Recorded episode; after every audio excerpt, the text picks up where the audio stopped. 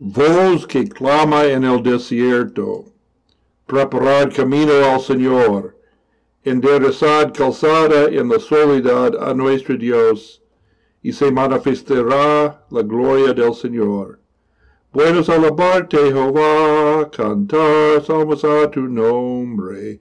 Buenos alabarte, Jehová, cantar salmos a tu nombre. Anuncia por la mañana tu misericordia y tu fidelidad de noche. Anuncia por la mañana tu misericordia y tu fidelidad de noche. Lucas 1, 57 a 80.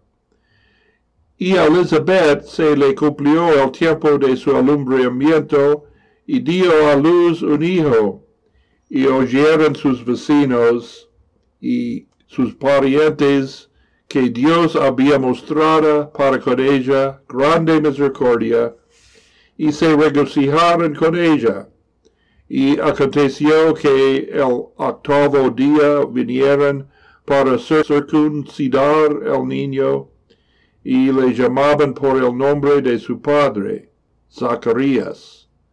Y respondiendo su madre dijo, No, sino Juan será llamado. Y le dijeron, No hay nadie en tu parentela que se llame con ese nombre. Entonces hicieron señas a su padre, preguntándole cómo le quería llamar. Y pidiendo una tablilla, escribió diciendo, Juan es su nombre.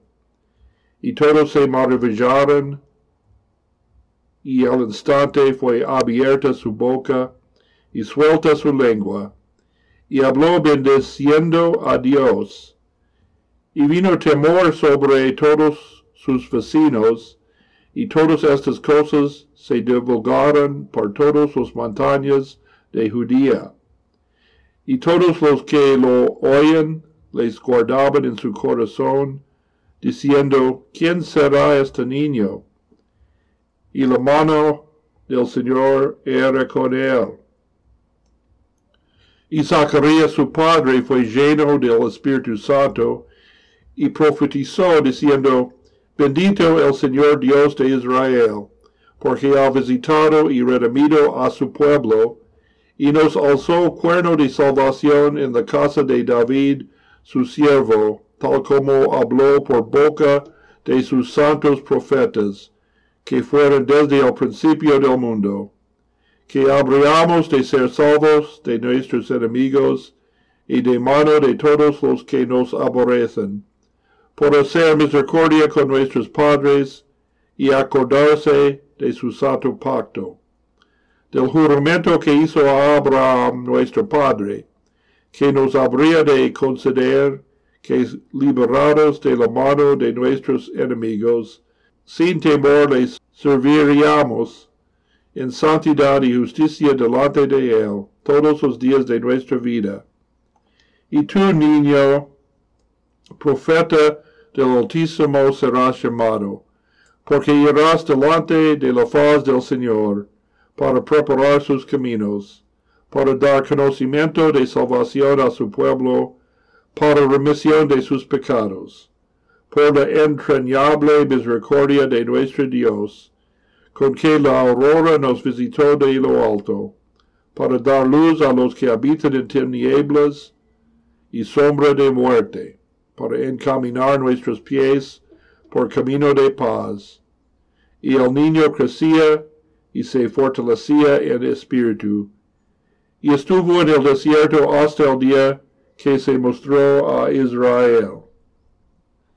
Se han notado dos cosas extrañas sobre la historia del nacimiento de Juan el Bautista.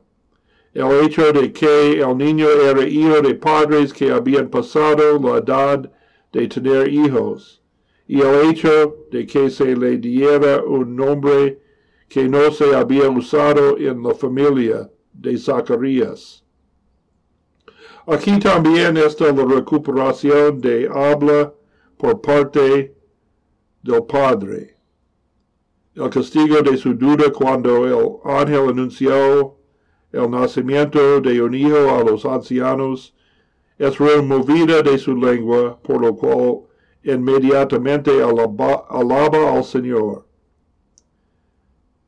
Entonces tenemos aquí el cántico de Zacarías o el Benedictus, un maravilloso himno de alabanza y profecía, como el cántico de María, el Magnificat, también en el primer capítulo del Evangelio de Lucas, y el cántico de Simeón, el Nunc Dimittis, en el segundo capítulo. Todos estos tres son usados en nuestra adoración hoy. Benedictus es la palabra inicial del cántico de Zacarías en la Biblia latina y significa bendito.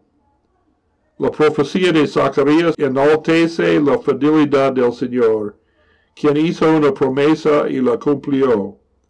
Jehová también prometió a Abraham y Sara un hijo en su vejez y una descendencia como las estrellas en el cielo y la reina en los orillas del mar. También dijo Abraham, en ti serán benditas todas las naciones por medio de su simiente, que es Cristo Jesús. Gálatas 3:16. El Dios de Israel, originalmente del Israel de la descendencia de Abraham según la carne, pero como estos hijos lo han rechazado, el término ahora se aplica únicamente al Israel espiritual, a su iglesia. A estos amarrado con miras a ayudarlos, a darles la asistencia que necesitaban, ser sobre todo la redención de los pecados.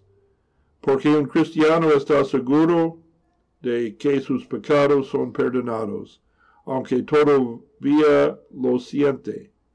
También está seguro de que la muerte no puede hacerle daño, el diablo no puede vencerlo, el mundo no puede prevalecer contra él. Oremos.